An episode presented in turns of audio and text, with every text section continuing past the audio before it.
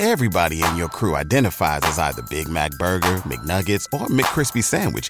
But you're the filet fish Sandwich all day. That crispy fish, that savory tartar sauce, that melty cheese, that pillowy bun. Yeah, you get it. Every time. And if you love the filet of fish, right now you can catch two of the classics you love for just $6. Limited time only. Price and participation may vary. Cannot be combined with any other offer. Single item at regular price. Ba da ba ba ba.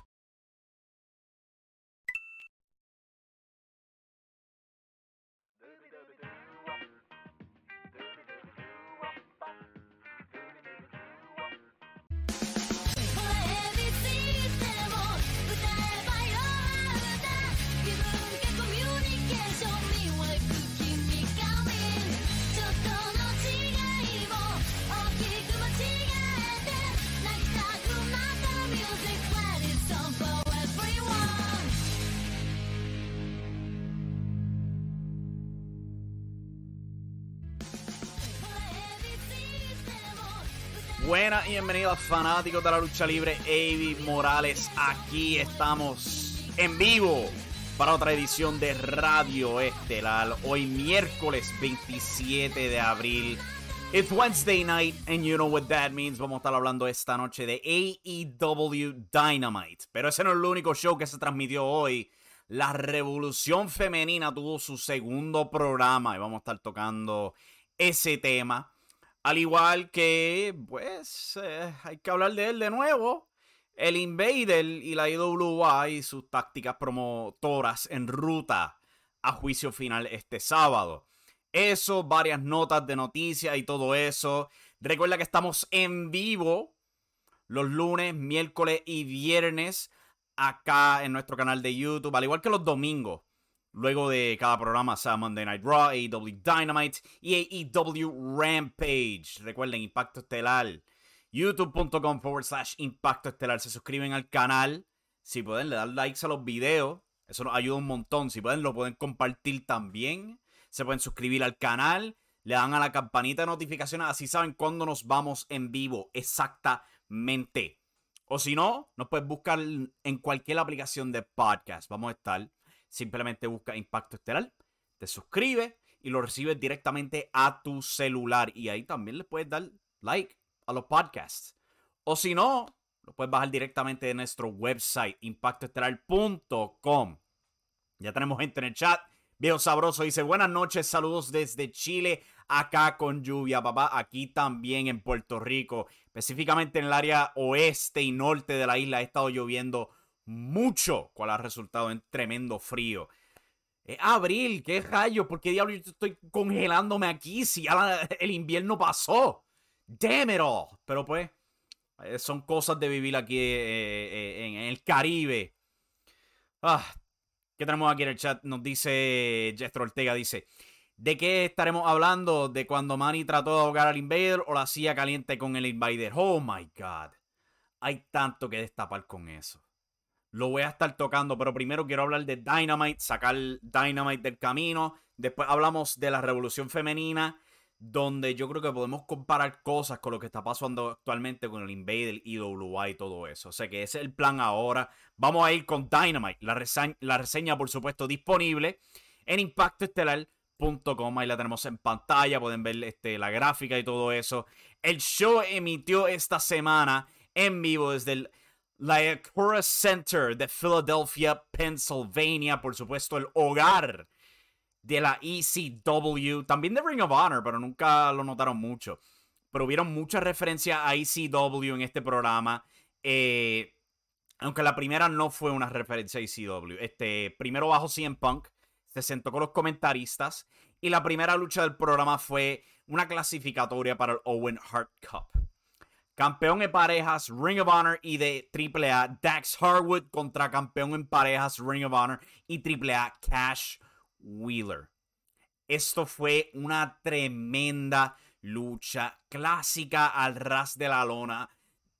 Pura, pura, pura. Simplemente dos caballeros metiéndose ese ring, llaveando, contra llaveando. De vez en cuando trataban un par de planchitas, par de golpes, una que otra movida grande. Esto fue excelente.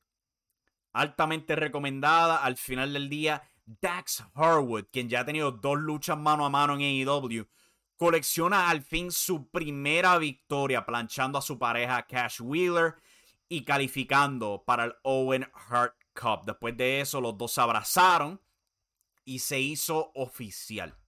CM Punk versus Adam Hangman Page como la lucha estelar de Double or Nothing por el campeonato mundial AEW. Hangman Page se supone que estuviera en este show y aparentemente bien involucrado en él, según este un reportaje de Dave Meltzer, pero contrajo COVID-19 y tuvieron que cambiar un montón de cosas en el show. No hubo ángulo, no hubo reto ni nada. Simplemente tiraron la gráfica en pantalla. CM Punk bajó el cuadrilátero con el micrófono y él habló de como, mira, yo antes de llegar a la AEW yo no pensaba que estaba preparado para esto. Pero me he medido aquí con lo que yo pienso que es el mejor roster de lucha libre que he visto. Yo no te puedo garantizar que voy a ganar, pero sí te puedo garantizar que voy a dar lo mejor de mí. A mí no me gusta apostar, pero yo apuesto que le voy a dar la pelea más grande a Hangman Page. Una excelente promo babyface por parte de CM Punk. ¿Quién se sorprende? Nadie, nadie en lo absoluto. Pena que Hangman no pudo estar porque de verdad que le hace falta interactuar con CM Punk. Pero yo creo que vamos a acelerar eso poco a poco según pasan las semanas. yo sé que el reinado de, de Page no ha sido el más llamativo. Pero tenlo por seguro que cuando el tipo habla, el tipo habla muy bien también. Eh, pasamos tras bastidores donde Dan Lambert y Scorpio Sky se preparan para su lucha. Y después de eso tuvimos el Blackpool Combat Club. El campeón puro de Ring of Honor, Wheeler, Utah, en su pueblo natal de Philadelphia, junto a Brian Danielson y John Moxley, enfrentando a The Factory, QT Marshall Aaron Solo y Nick Camarado. Y en ringside estaba Anthony Ogogo haciendo su regreso después de irse a gira con Progress Wrestling en Inglaterra. Esto fue lo que podía esperar del Blackpool Combat Club. Pura destrucción. Se añadió un poquito de toque para, ¿sabes? Darle ese ánimo técnico a Wheeler, Utah, donde pues él estaba trabajando con el público. El público, obviamente, estaban calientes para este tipo. Y otro detalle, tiene nueva música ahora. Él, o eh, eh, abandonó los tenis, abandonó los colores neones, abandonó todo lo que lo hacía indie y ha cambiado completamente este Wheeler Utah. Y pues la lucha acabó con John Moxley y Brian Danielson aplicando rendiciones en estéreo mientras Utah planchaba a... ¿Quién era que planchó? Creo que era Aaron Solo con el seatbelt. Si hay una cosa que yo creo que ya es hora de cambiar con Wheeler Utah es ese final. Si te soy honesto, esa movida final, el seatbelt tiene que cambiar porque no pega para este personaje sangriento. De verdad, hace falta cambiarlo. Eh, MJF y Sean Spears se sientan en el público, se preparan para la lucha entre Wardlow y Lance Archer. MJF insulta a las mujeres de Filadelfia. Y Lance Archer hace su entrada al cuadrilátero. Luego Wardlow, pues Wardlow, como estipula MJF, tiene que bajar al cuadrilátero esposado. Los guardias de seguridad le quitan las esposas, pero en eso Lance Archer se tira encima de él con un tope mortal. La pelea se forma, los dos simplemente se van a golpe dándose duro. Wardlow trata el powerbomb, no puede. Eh, Lance Archer trata el chokeslam, tampoco puede. Pero este contra, ya, porque no le cabe otra palabra, este anormal de Lance Archer pasó meses lesionado del cuello cuando trató un moonsault y cayó en su nuca. ¿Y qué hizo esta normal? Lo trató de nuevo y lo logró. ¡Ay, qué bravo es! Lance Archer conectó el moonsault, pero eso no detuvo a Wardlow, quien logró un Swanton Bomb. Y trata, este. Archer trató el blackout, lo conectó, no ganó la lucha. Va por otro, Wardlow lo sobrevive y le da cuatro powerbombs en su sinfonía de powerbombs para coleccionar la victoria. Impresionante, si te soy honesto.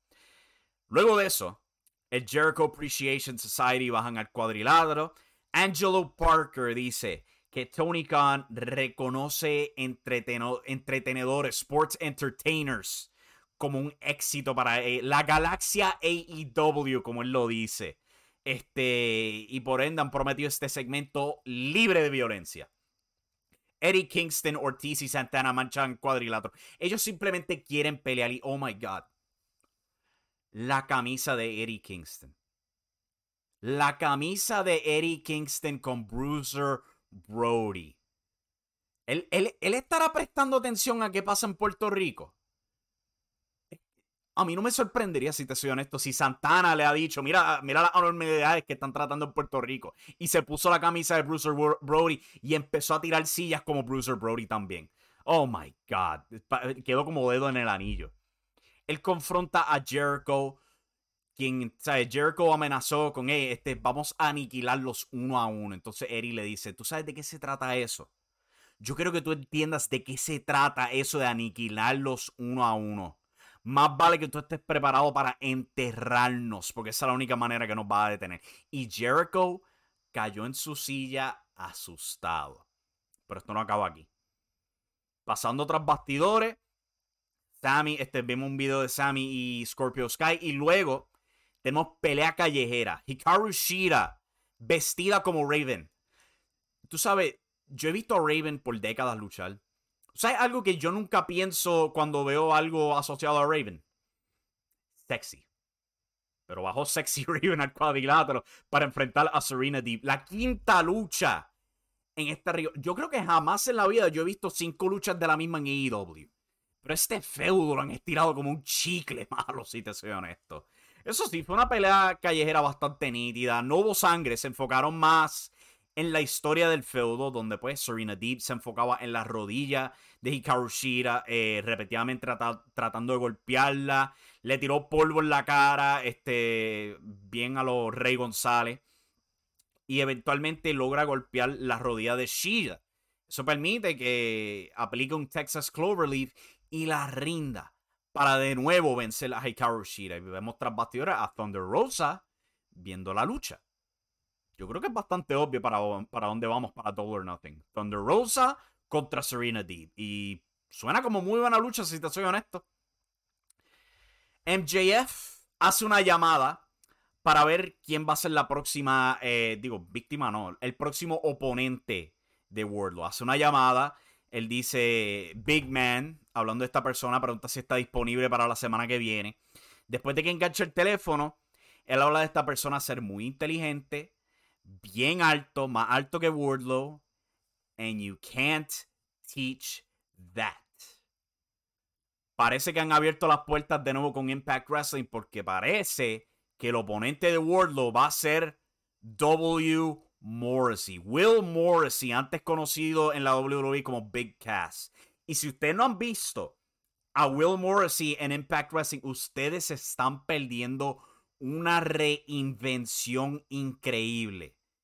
Este tipo se ha reinventado con un, ¿sabe? El, se ve increíble la condición física de Will Morrissey, si te soy honesto. Se ve mucho más confiado, se ve mucho mejor en el cuadrilátero, se ve tan enfocado. Esto es una... Me da, yo, yo espero que Impact Wrestling haya firmado este tipo por varios años, porque corren un riesgo si AEW viene y lo agarra como hicieron con Ethan Page y un montón de otros. Pero pues Impact Wrestling logró quedarse con Josh Alexander. Vamos a ver si logran quedarse también con Will Morrissey. Pero muy probablemente la semana que viene es Wardlow contra Will Morrissey. Eh, en la tarima aparece Fuego del Sol, atacado por House of Black. Pero en el cuadrilátero vemos encapuchado, así como estoy haciendo yo en el video, a quien parece ser Alex Abrahantes, quien habla de Penta Oscuro, eh, como le habían avisado de dejar a Fuego del Sol quieto. Ellos van al cuadrilátero y rodean a Alex Abrahantes, pero Penta Oscuro sale en la tarima, seguido por Pac. Y después Alex Abrahantes. Y el que está en el ring se quita la capucha. Ahí vieron mi calva y sale Rey Fénix, al fin haciendo su regreso a AEW después de meses lesionado por el brazo. Y los tres atacan a House of Black. Aquí hay una división de tercias que está de verdad que reventando. Eh, tras bastidores, Tony Schiavone tiene a Swerve Strickland y a Darby Allen. Estos dos se van a enfrentar en Rampage por otra oportunidad en el Owen Hart Cup. Eh, ambos han trabajado juntos en Seattle por muchos años, se criaron en la empresa Defy Wrestling, se conocen bastante bien. The Undisputed Elite, el equipo de Adam Cole, Kyle O'Reilly, Bobby Fish, Matt y Nick Jackson, junto a Brandon Cutler, enfrentaron a Griff Garrison, Brian Pillman Jr., Lee Johnson, Dante Martin Brock Anderson con Julia Hart y Arn Anderson en ringside. Esto fue una lucha bastante rápida, simplemente una manera para exhibir a los Young Bucks y Red Dragon. Adam Cole hizo un divino hasta el final de la lucha. Y también pues para plantearte las semillas de que eventualmente vamos a ver los Young Bucks, probablemente con Kenny Omega, contra Red Dragon y Adam Cole. Nada malo con eso. Eventualmente pues tenemos un PTE Trigger y The Boom asegura la victoria para el Undisputed Elite. Los cinco se ponen camisas, aunque Nick y Matt se ven medio eh, no tan seguros de toda esta vaina. Pasando tras bastidores, el Jericho Appreciation Society ataca a Ortiz, Santana y Eddie Kingston. Chris Jericho prende una bola de fuego en la cara de Eddie Kingston, requiriendo atención inmediata. Yo no sé si ustedes han notado esto, pero hay un detalle bien nítido. Es que cada vez que Eddie Kingston resulta atacado, que tiene que venir gente a ayudarlos, ahí siempre está Ruby Soho. Ella lo ha dicho, ella es bien amiga de Eddie Kingston. Eso es uno de esos toquecitos bien nítidos que le gusta hacer AEW, que nadie nunca se da cuenta. Para Rampage, anunciaron que la lucha estelar va a ser Samoa Joe defendiendo el campeonato de la televisión Ring of Honor contra Trent Beretta. Suena bastante nítido. Y en Dynamite, Diana Porrazzo visita también de Impact Wrestling. La puerta con Impact se abrió de nuevo. Va a defender el campeonato femenino Ring of Honor contra Mercedes Martinez, quien se ganó la oportunidad en Supercard of Honor. Y eso nos pasó a la lucha estelar. Lucha de escaleras por campeonato TNT AEW. Scorpio Sky retando a Sammy Guevara de nuevo. Una muy buena lucha de escaleras, pero vamos a ser honestos. Obviamente se quedó atrás de la clásica que Sammy tuvo con Cody Rhodes. Pero yo no creo que era tanto de tener una lucha clásica como fue esa primera. Esto era más de la emoción de poder ver a Scorpio Sky, ahora técnico, junto a Dan Lambert, derrotando al rudo Sammy Guevara y Tay Conti. Qué cosa rara, qué mundo tan raro este. Dan Lambert como el héroe. Pues sí, yo no sé cómo diablo AEW lo logró, pero lo logró. Y fue muy emocionante. Vimos este, a Paige Van Sant peleando con Tay Conti. Hubo un spot donde las dos mujeres están trepadas encima de, los hombres opuestos en escalera mientras van subiendo. Hubo una escalera con alambre de púas donde Sammy Guevara rebota contra ella. Y hubo este spot que me tenía tapándome la cara del susto. Si hay gente que se queja de Darby Allen, Sammy Guevara de verdad que es un anormal que se quiere matar. Este tipo, eh, hay un spot donde él sube la escalera. Él trata de alcanzar el título. No alcanza, se da cuenta que no llega el título. Simplemente dice, eh, fuck it. Y se tira de la escalera sin medir y sin nada, haciendo un 630 splash. Y casi, mira, estaba así, así de cerca, están viendo esto en video. De su nuca, golpear la lona. Este tipo obligado se hubiera matado con el impacto. Jesus Christ. Eso me dejó en terror cuando vi. Oh my god, yo no puedo creer que lo, que lo sobrevivió. Él recuperó, continuó en la lucha Eventualmente, Scorpio Sky logra empujar a Sammy y por segunda vez en su carrera, Scorpio Sky se corona campeón TNT. Un excelente momento. A mí me encantó esto porque eh, eh, trabajaron a Sammy como el rudo que se convirtió. Te hicieron querer ver a Scorpio Sky volver a coronarse ahora como técnico y lo lograron. Eso sí, les voy a pedir que ya dejen de estar con eh, el, juego de papa caliente, con ese título TNT. Vamos a dejar ese título ahí donde está ahora, que Scorpio Sky al fin tenga el reinado que sabemos que él es capaz de tener. Él celebra junto a Dan Lambert, Paige Van Sant y este Ethan Page cuando Frankie Kazarian baja al cuadrilátero, saludó a su amigo y pues nos recuerdan. Scorpio Sky le dijo que él iba a recibir la primera oportunidad y Scorpio le da un abrazo muy buena manera de cerrar el show. De verdad que me, encantó esta lucha estelar. Vamos a ver qué tiene que decir el chat, que han comentado un montón sobre el episodio. Vamos a ver dónde nos quedamos aquí. Increíble el match de FTR, dice viejo sabroso. Hicieron todos los spots del Hitman.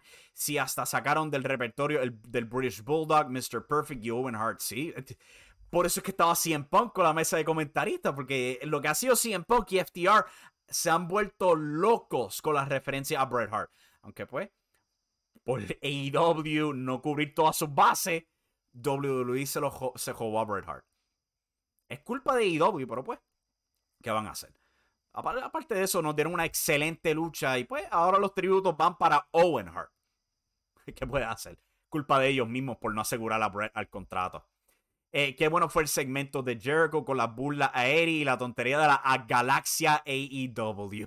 A mí me encanta eso y también escuchando este, la, la introducción que hace Matt Menard con ese acento exageradamente canadiense. Es tremendo, de verdad. Tito versus Serena fue el final del feudo. Yo, yo le juego a Dios que sí, porque han peleado tantas veces. Se parece un feudo de WWE ya de tantas veces que lo repiten. Hikaru va a Japón a TJPW justa ganadora, este, Serena es sobrenatural. Yo fuese Becky, mejor no digo nada, siendo que el, SmackDown pasado tuvo cero lucha femenina. Eh, viejo sabroso pues hace referencia a los comentarios de Becky Lynch diciendo pues que la división de la WWE femenina es mejor que la, mejor división femenina mundial. Mira, yo acepto las críticas que la gente tira sobre la división femenina en AEW. Yo lo entiendo. Eh, las mujeres son bastante prematuras ahí. Eh, se pierden frecuentemente y todo eso. Si tú quieres criticar esa división femenina de IW, mira, no, no te voy a, a, contrarrestar eso. Pero decirme a mí que la división femenina en WWE de cualquiera de las tres marcas es mejor que la de Impact Wrestling, la de la NWA, que TJPW, que freaking Stardom, cual actualmente está generando una grande cantidad de auge. Mm, mm. Becky, te respeto, pero ahí te equivocas. Aprecio tu opinión, pero vamos a ser honestos, hay mejores divisiones actualmente que la de WWE o la de AEW. Hay que tener eso en mente. Es un mundo bastante grande en la lucha libre, no es más que AEW y WWE. Impact Wrestling tiene sus propios méritos. Por eso es que tenemos dos luchadores la semana que viene de Impact visitando AEW. Continuando aquí, eh, donde nos quedamos aquí, viejo sabroso comenta. Sabía que Ray Phoenix aparecería antes en AEW. Tony Khan no permite que sus luchadores vuelvan o se estrenen en otros territorios antes que en AEW. Ahora AAA lo volvió a confirmar para Triple Manía. Tienes razón en eso. Pasó con John Moxley antes del show de Game Changer Wrestling. Pero algo que me da gracia cuando tú mencionas AAA es que esto anormales, porque no les cabe otra palabra, es AAA. La empresa que encarna puro caos. Triple A se puso a promover meses atrás que Rey Fénix iba a luchar, a pesar de que estaba obviamente fuera con el brazo dislocado. ¿Sabes? Me recuerda a WLC años atrás cuando este, estaban promoviendo Mecha Wolf contra el hijo de dos caras en Euforia. Como que, pero solo lo vimos reventarse las rodillas en 205 Live. Y WLC como quiera estaba promoviendo la lucha. A eso me recordó Triple A. Continuando aquí, Jaime Andino dice: Saludos desde Toa Baja, papi. Saludos a ti desde Sabana Grande. Gracias por sintonizar. Extraordinario lo de Wardlow y muy acertado que hiciera movidas ágiles frente a un mastodonte como Archer. Vince debe estar preparando esa grúa con tal de atrapar a Wardlow y quitárselo a Tony Khan. Probablemente. Wardlow, aunque pues, Wardlow estaba bajo WWE un tiempo y lo dejaron pasar. Pero Wardlow es increíble. Entre las powerbombs, esa, eh, él abrió la lucha con un huracán rana y brincó con la misma facilidad que cuando Rey Fénix hace dicha movida. Increíble la agilidad de ese hombre. Vamos a ver dónde nos quedamos aquí en el chat. Eh, ah, me perdí. Mala mía, me perdí. Me pregunto si este evento de New Japan y AEW tendrá a Darby Allen contra Hiromu Takahashi. Dice Jethro Ortega. Esa lucha estaría brutal. Hay muchas posibilidades. Y no se sorprendan si aparece Kushida a tiempo para ese evento. O sea, lo que puede ser show contra Darby Allen o show contra Sammy Guevara. Bah, diablo.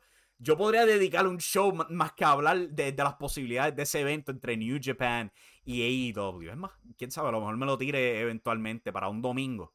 Hablar de eso nada más. Si no hay pay-per-view, hablamos rápidamente de Puerto Rico. Podemos hablar de posibilidades para The Forbidden Door. Viejo Sabroso comenta, Guevara casi se mata con ese spot aéreo cayendo mal, pero luego eh, se para como si nada. Es un Kota Ibushi cualquiera. Yo tampoco creía que estuviese ya incorporado. Y luego va y hace el cutter asesino. Mucha... Sammy Guevara en ese spot de verdad que demostró que él no le importa ni siquiera morir. Él estaba así de cerca, no, no de desnucarse, de matarse. Cuando se tiró sin ni siquiera medir. Diablo, bárbaro. Jaime Andino comenta Dynamite, como siempre, dando shows entretenidos. Sí, eh, me encantó el show. El título TNT no es una papa caliente porque con esta derrota de, este, de Guevara logró algo importante, que le quitaron los dos récords de Cody con el título TNT. Míralo tú mismo. Eh, yo entiendo eso. Este, Tampoco lo digo como eh, crítica lo de la papa caliente, pero es como que, ¿sabes? Sammy, Scorpio, Sammy, ahora Scorpio tenemos como que, ok, podemos parar esto y darle el reinado duro. Yo no creo que sea este con la meta de bojar el récord de Cody, porque, ¿sabes? Ellos no tienen miedo de mencionar a Cody como alguien grande todavía en AEW. Simplemente pienso que era parte de la historia y todos los enredos que se, han tenido que dar. Continuando aquí, este viejo sabroso comenta, ya Cody no es el dueño del récord de más títulos ganados y reinado más breve, es de Sammy Guevara. Beso del olvido de, todo, de TK a Cody Hogan, dito, contra. Pico, mandando saludos, Pico, quédate pendiente, vamos a hablar prontamente de, ya me imagino que tienes que saber qué. También este comenta la división de IW es floja al igual que WWE, pero esperas que Becky no ponga arriba a su marca. Sí, yo entiendo eso. Entiendo eso, pero este si vamos a hablar no sé, yo, yo hubiera preferido que yo hubiera dicho hay mucho talento de muchas divisiones femeninas, este, un poquito más parcial me hubiera gustado. Eh, viejo Sabroso comenta, estamos de acuerdo que Stardom y TJPW es lo mejor en lucha femenina, el resto está muy por debajo. Es que Stardom está a otro nivel actualmente. ¿Sabe? Por lo que yo he escuchado, gente prefiere Stardom por encima de New Japan hoy día, cual es impresionante. Pico comenta, WLC supo que Sport 50 estaba lastimado, pero no iba a dejar de usarlo y ese era su money marker para ese tiempo, sí. Eso fue increíble. Como ellos promovieron a 450 para ese show de euforia. Literalmente hasta la campana. Era increíble porque todo el mundo sabía, era bien público lo que pasó con 450 en ese episodio de, de 205 Live. y ellos a, cojones lo promovieron. Sammy Guevara está igual que el Invader, que no importa morir en el ring. Eh, pues sí, porque Sammy hizo un spot aterrador en ese show. Si hasta le quitaron el spot de Cody hoy con Scorpio. Sí, es verdad. Repitieron el cutter este volador. Por último, Jaime comenta, Wheeler Yura está over. Sí. Y lo presentaron muy bien frente a su público natal en Filadelfia. Bueno, estamos al día con el chat. Vamos a tomar el brequecito. Vamos a regresar para hablar de un excelente show por parte de la revolución femenina y el Invader hace de las suyas de nuevo. Oh my God. Voy a hablar en detalle de eso. Eh, puede que no todo el mundo esté de acuerdo conmigo con lo que yo vaya a decir, pero yo voy a tratar de ser lo más detallado sobre mis opiniones eh, de ese asunto. Con eso en mente, vamos de break, vamos a tratar de regresar rapidito y hablamos de ese asunto. Esto es Radio Estelar y regresamos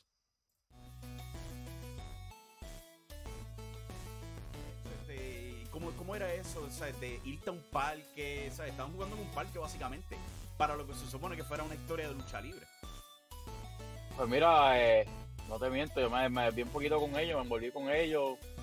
En parte, perdí un poquito el enfoque, y obviamente cada acto tiene sus consecuencias y eh, yo con ellos me disfruto esa etapa, pero pero también, ya, ya tú sabes esta historia, yo me no, no era mi lugar, no era mi, no era mi ámbito, porque yo estaba de ser una persona seria con ellos y ellos, pues, ya tú sabes, siempre querían jugar, siempre querían estar en un parque. Me intenté adaptar, pero esto no, esto, no es para mí, honestamente. So, el resto ya tú sabes lo que pasó. Me, me aparté de ahí fue, qué manera? fue un cambio impactante cuando se llegó a romper esa tercia, esa historia donde, este, ¿sabes? Atacaste a Excellent Mantel, atacaste a Alison, la metamorfosis de tu, de, de tu ser, tu actitud en el cuadrilátero, eh, ¿sabes? comenzaste a enfocarte, ganaste el campeonato super crucero. Eh, ¿sabes? ya, este, ya esta es la etapa donde tú puedes ser quien tú querías ser desde el comienzo, si no me equivoco, ¿verdad?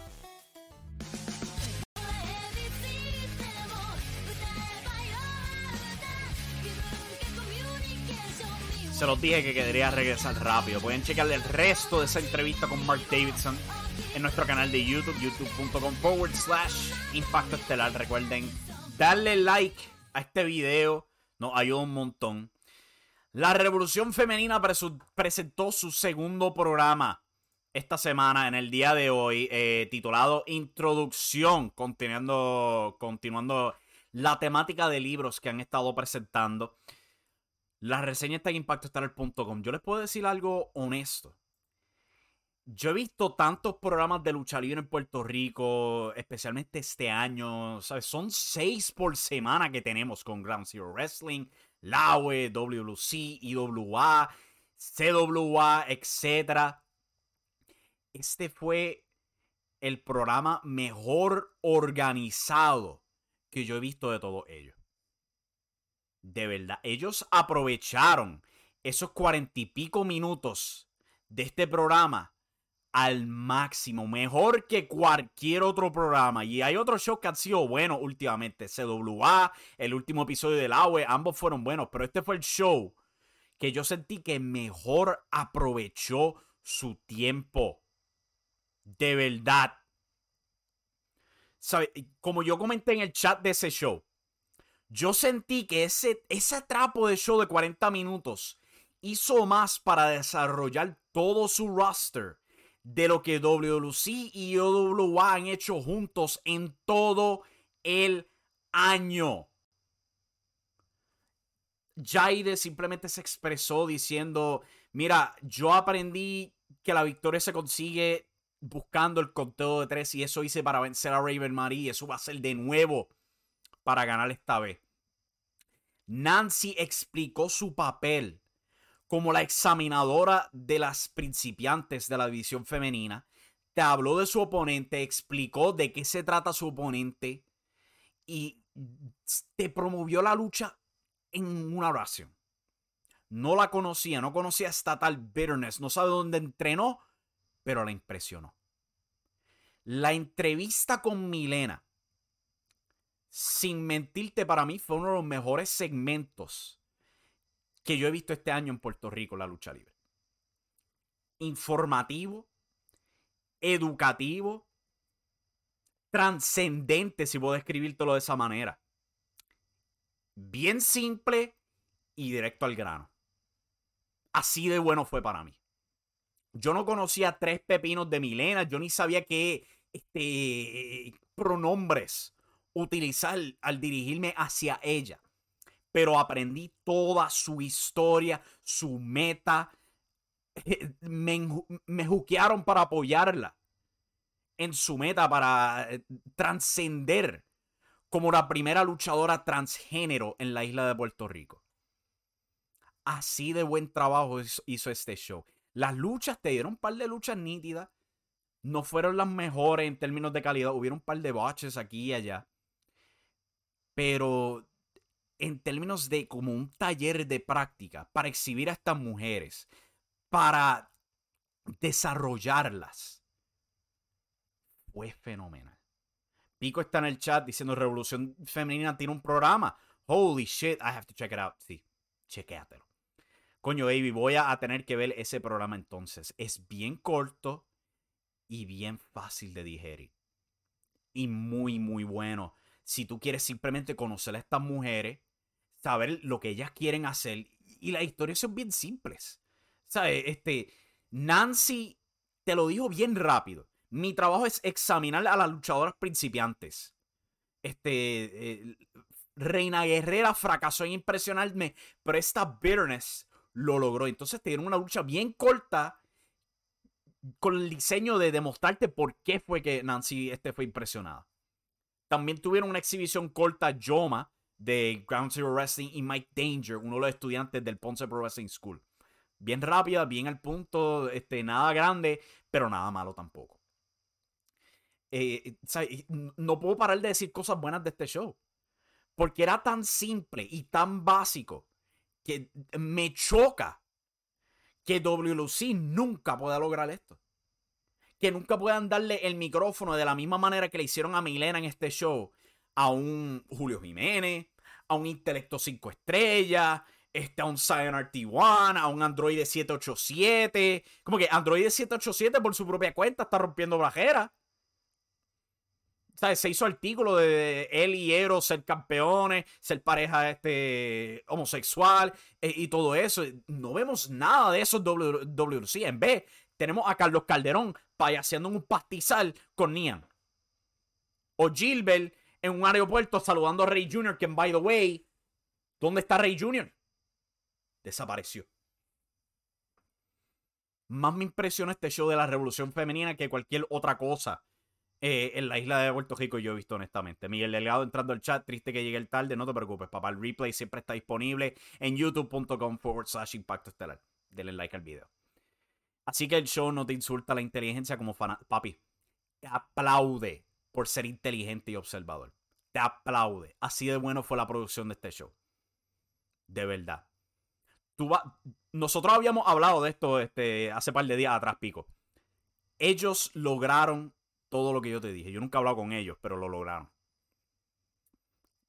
Si, si, hay una sola crítica que yo tengo es que el show cerró con la entrevista. Eso siempre es como que algo que me pica con Puerto Rico. Siempre tienen que cerrar con este segmento bien largo, sea de entrevista o de promoción. Es como que cierren con una lucha. cierren con una lucha. Eso es lo que yo pido. Este Pico dice, creo que Rey Jr. vio cómo está WLC y arrancó con el avión. Papi, Rey Jr. no es el único que falta. No sé si te has dado cuenta. Falta cierto, cierta maravilla, falta. Y falta, pues, el padre de Rey Jr. Hay cosas que han desaparecido en WLC sin explicación. Y este viernes salgo un artículo detallando teorías de todo eso.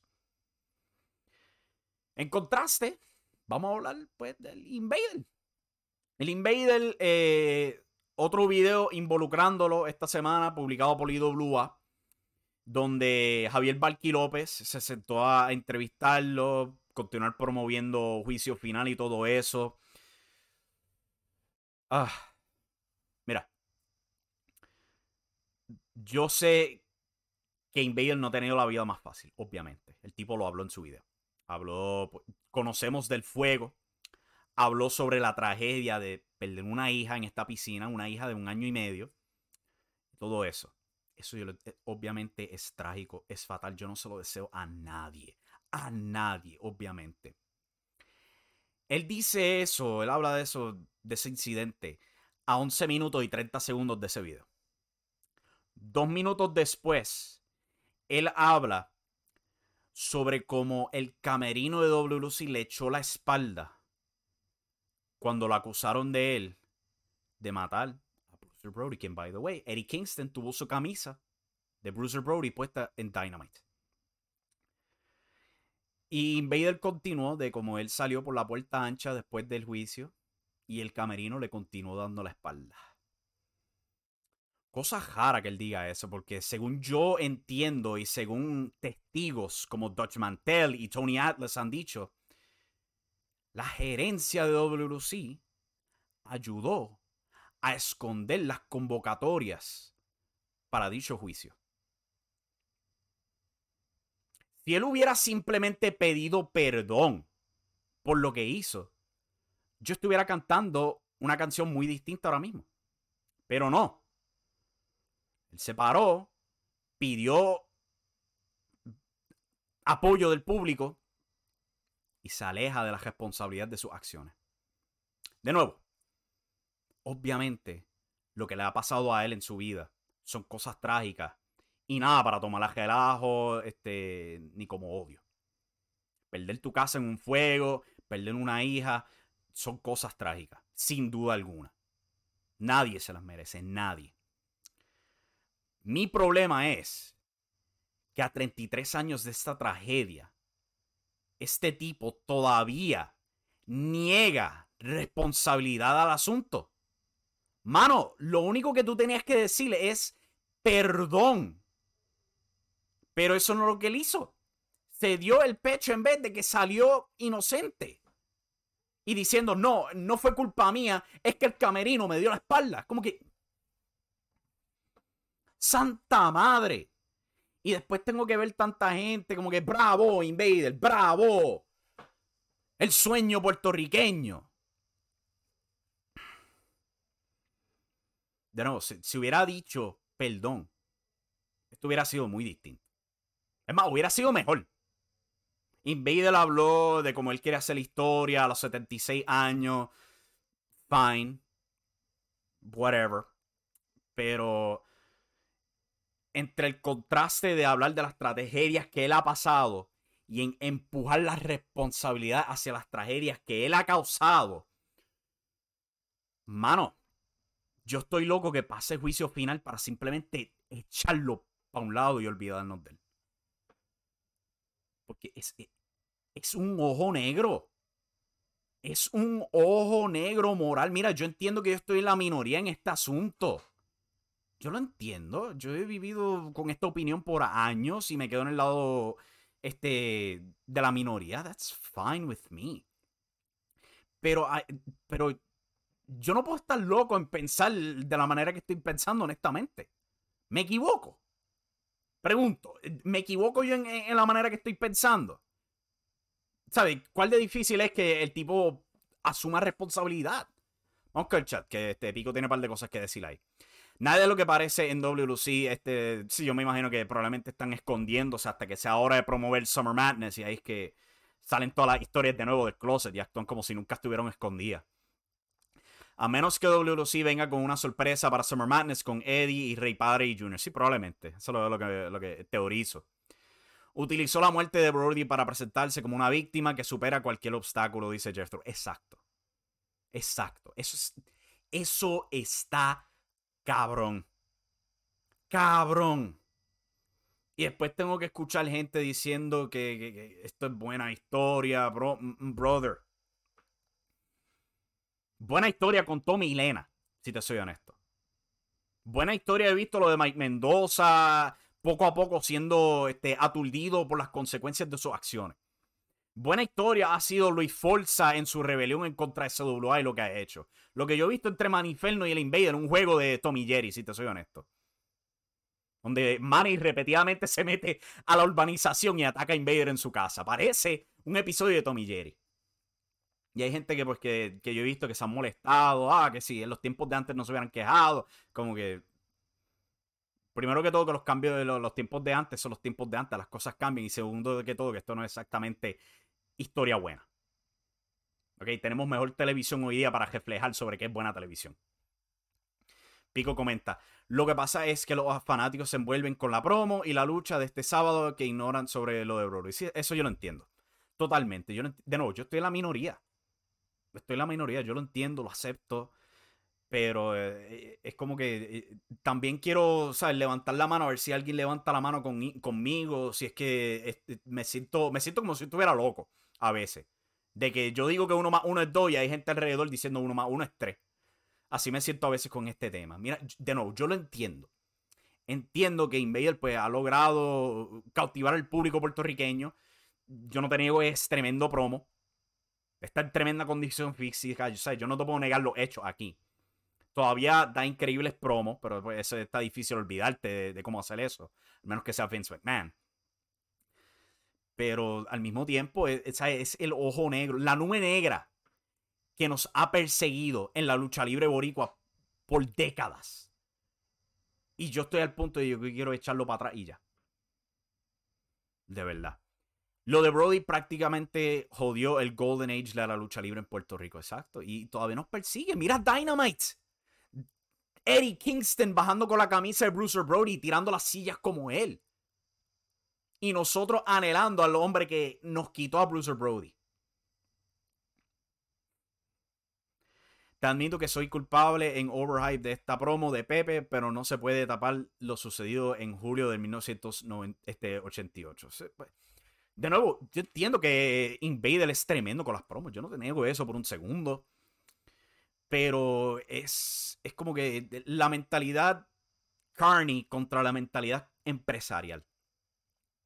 En Estados Unidos, la lucha libre es empresarial. ¿Sabes? Tratan de mantener las cosas en un margen moral. Por eso es que hay pruebas de dopaje. Cuando alguien hace algo indebido, es despedido sin disputa alguna. Aunque sea inocente o algo así. Pero en Puerto Rico nos hemos quedado con la mentalidad carney. Y yo no lo digo como un insulto. Es que la realidad es que la lucha libre viene de los, de los carnavales. Y nos hemos quedado con esa mentalidad. Y esto ha resultado en cosas como lo que vemos ahora, donde el Invader, 90% seguro, va a salir de IWA a juicio final con el campeonato mundial a 76 años de edad y con todo el roster de IWA completamente enterrado. Es la realidad. Porque esa es la mentalidad de esta vieja escuela. Fine. Yo simplemente estoy loco de al fin pasar la página con esta nube negra.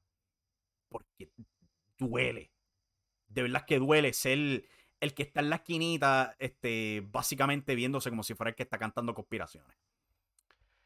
Continuando aquí con el chat, dice Jethro Ortega, es difícil de separar el Invader de lo que pasó con Brody porque pasó durante un evento de lucha libre. Mucha gente, desgraciadamente, no tiene problema en olvidarse porque son fanáticos de él. Es la triste realidad. Nosotros nos captamos mucho en el afán pasa con otras figuras de la lucha libre, como lo ha sido Jimmy Snuka, Chris Benoit. Chris Benoit. Ese era uno de mis favoritos, sin duda alguna. Pero yo tengo que aceptar que él hizo unas cosas de las cuales jamás en la vida se pueden olvidar. Cosas absolutamente horribles. Yo nunca te voy a decir, ah, deberíamos separar Chris Benoit, luchador, de las tragedias, porque no. La tragedia es parte de su carrera. Hay que aprender no tan solo de lo bueno que hizo Chris Benoit en su carrera dentro del cuadrilátero, pero también de sus errores, de lo poco que se cuidaba, de su abuso de sustancias y obviamente la tragedia que él cometió con su familia. No podemos separar lo malo de lo bueno al recordar un luchador. Pico dice, ahora tú mencionas eso de Brody y Pepe y los fanáticos de aquí se enojan y dicen que pasen la página. Pero lo que está mal, está mal. Eh, observa esta promo. Observa esta promo donde el Invader habla de la tragedia de perder a su hija. Y después se contrasta ni dos minutos después de decirlo con la tragedia de Bruce Brody. Su hijo se crió sin su padre. Su esposa se crió sin su esposo. Invader nos pide apoyo por todas estas desgracias que le han pasado en su vida. Pero se quita la responsabilidad de la tragedia que él causó. Vamos, hay que reconocer eso, gente. Hay que reconocer eso, Puerto Rico. De verdad hay que reconocerlo. No nos podemos tapar los ojos de un asunto como ese. ¿Sabes? Es increíble. Pregunto si habrán eh, enterado de las carteleras este sábado algunas compañías en USA. Yo escribí un artículo cuando la, lucha se anunció. Generó un poco de interés en la página donde yo la escribí, este Last Word on Pro Wrestling, pero, chacho, nadie más la cubrió. Nadie. Si yo recuerdo, la última vez que cubrieron algo que pasó en Puerto Rico fue cuando CWA anunció la aparición de Marty Skrull.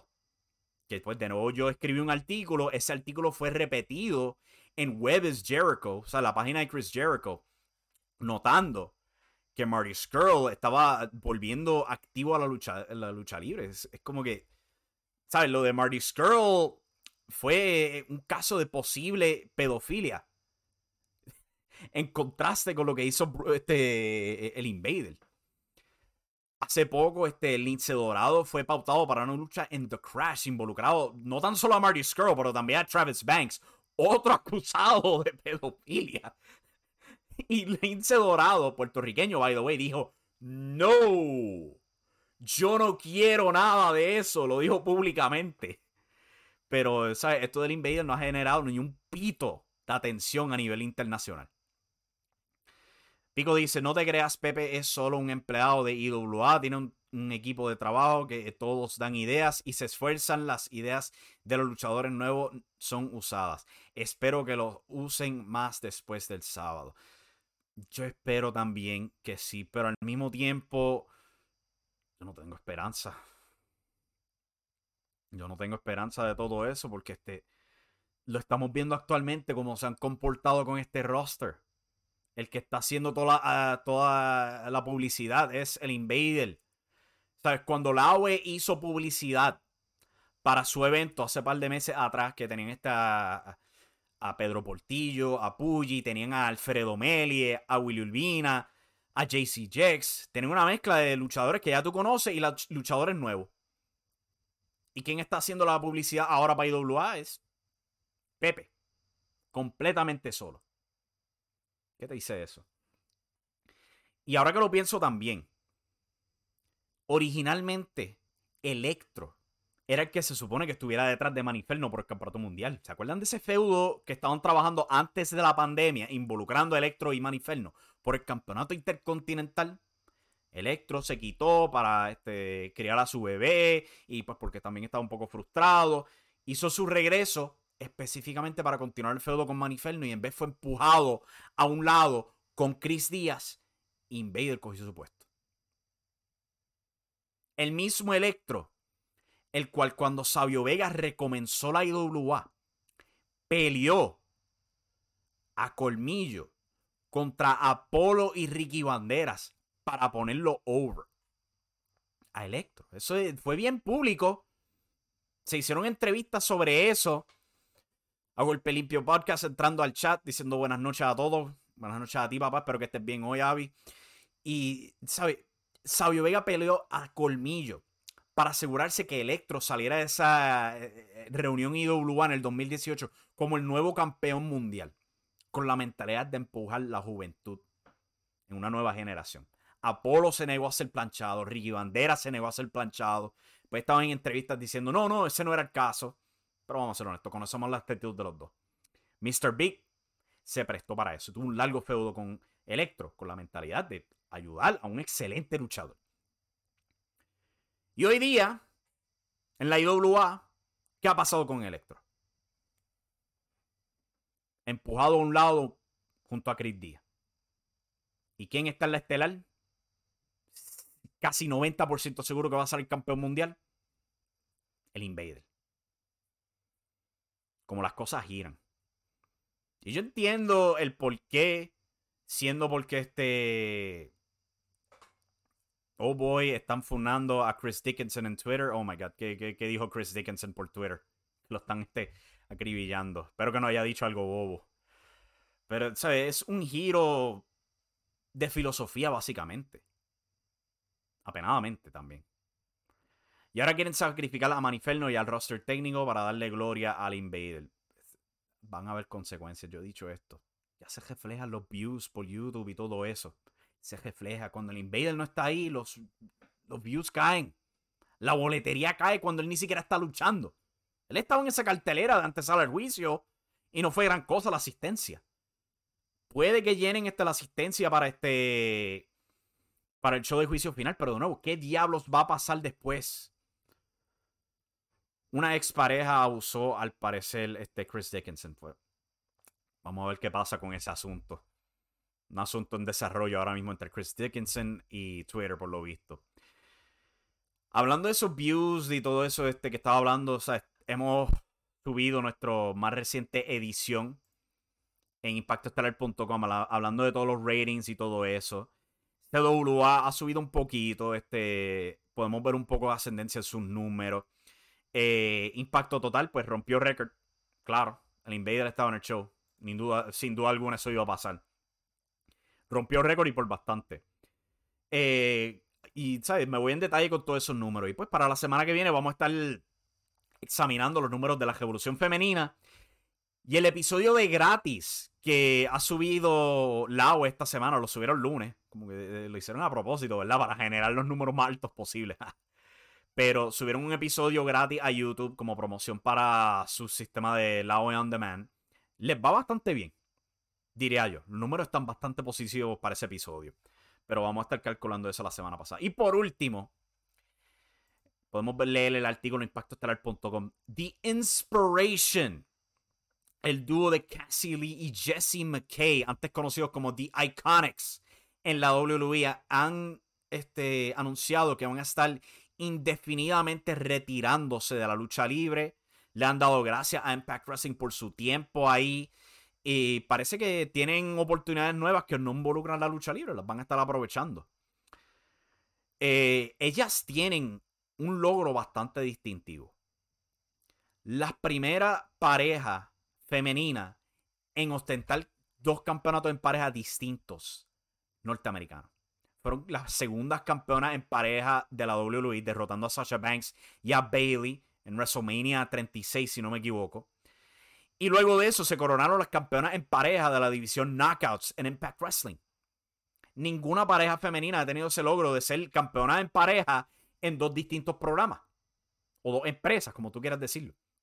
Enorme logro para ellas. Yo no era el mejor fanático de ellas como pareja dentro del cuadrilátero, pero también eran bien cómicas, de verdad, afuera. Eh, pero pues lo mejor para ellas en esta aparente nueva etapa. Mucho éxito a esas dos. Con eso en mente, montón de gracias este, a todos los que han sintonizado en vivo. Recuerden, el like. Si pueden dejar ese like antes de irse en el video, eh, se los apreciaría. Muchas gracias por escuchar. Eh, de nuevo, yo sé que estoy en la minoría en ese asunto, pero es que me tenía que expresar. De verdad. Entiendo el afán, eh, entiendo que ¿sabe? alguien con 50 años de trayectoria, alguien engranado, en la cultura popular puertorriqueña, pero yo tenía que sacarme eso del pecho, porque se como una espinilla, que por más que yo trato de quitármela, no puedo. Y pues quería por lo menos compartir todo eso con ustedes. Eh, Viejo Sabroso tiene un update aquí con lo de Chris Dickinson. Oh boy. Ahora están atacando a la expareja que fue, que fue una a Dickinson, mostrando sus fotos con Joey Ryan. Está poniendo caliente ese asunto. Pero vamos a ver qué salen con los detalles de todo ese asunto entre Chris Dickinson, su ex, Twitter y ahora Joey Ryan. wow. Joey Ryan, ese, ese otro, otro negro en la lucha libre estadounidense en particular. Pero de nuevo, YouTube. Volvemos el viernes después de AEW Rampage para hablar de Rampage, eh, SmackDown, eh, lo que viene en Puerto Rico, aunque pues yo voy a, ya yo quiero retirar el tema de IWA y, y Invader hasta nuevo aviso. Y por, por, favor, recuerden visitar impactoestelar.com, suscribirse al podcast. Si no lo tienen en su celular, este, recuerden likes. Si pueden dejar los likes ahí, nos ayuda un montón. Esos thumbs up. Compartir el video si pueden también nos ayuda. Pero ya llegamos al final de este programa. Ha llegado la hora de ver Moon Knight ahora y hacer ejercicio. Hasta la próxima, mi gente. Se me cuidan. Muy buenas noches. Y recuerden que la acción está en la lucha libre. Everybody in your crew identifies as either Big Mac Burger, McNuggets, or McCrispy Sandwich. But you're the filet fish Sandwich all day. That crispy fish, that savory tartar sauce, that melty cheese, that pillowy bun. Yeah, you get it every time. And if you love the filet of fish, right now you can catch two of the classics you love for just $6. Limited time only. Price and participation may vary. Cannot be combined with any other offer. Single item at regular price. Ba da ba ba ba.